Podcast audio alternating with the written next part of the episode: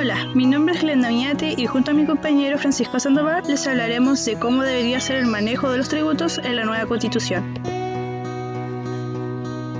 Sería positivo, por ejemplo, restablecer la fórmula utilizada en la Constitución de 1925, que se refería a los haberes como hecho imponible en lugar de las rentas, como se indica en la Constitución vigente.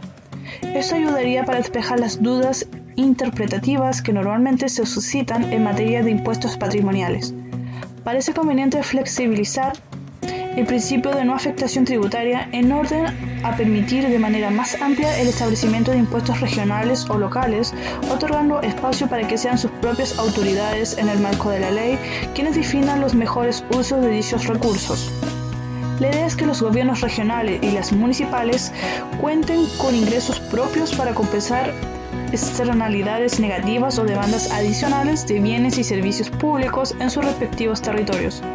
También es necesario extender la posibilidad de que ciertos impuestos tengan un destino específico en materias tan fundamentales como educación, salud o pensiones, y no solo como ocurre actualmente con fines de defensa nacional sería importante incorporar en la Constitución el deber cívico de contribuir al sostenimiento de los gastos públicos, reafirmando así la importancia de los impuestos para la construcción de una sociedad más justa y solidaria y para el cumplimiento del principal objetivo del Estado que es la promoción del bien común.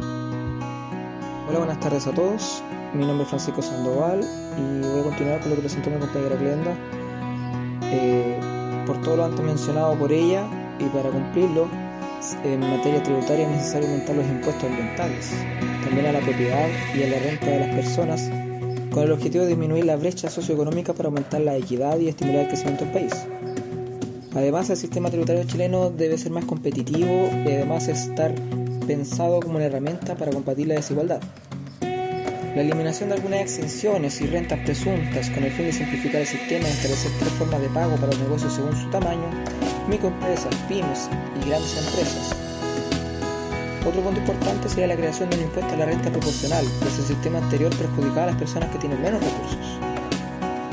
Y para finalizar, sería bueno la reestructuración del IVA por medio de un impuesto diferenciado, que como sucede en algunos países de Europa en productos pertenecientes a áreas elementales como la educación, alimentación y salud. Muchas gracias por escucharnos. Eso fue de la parte de mi compañera Belenda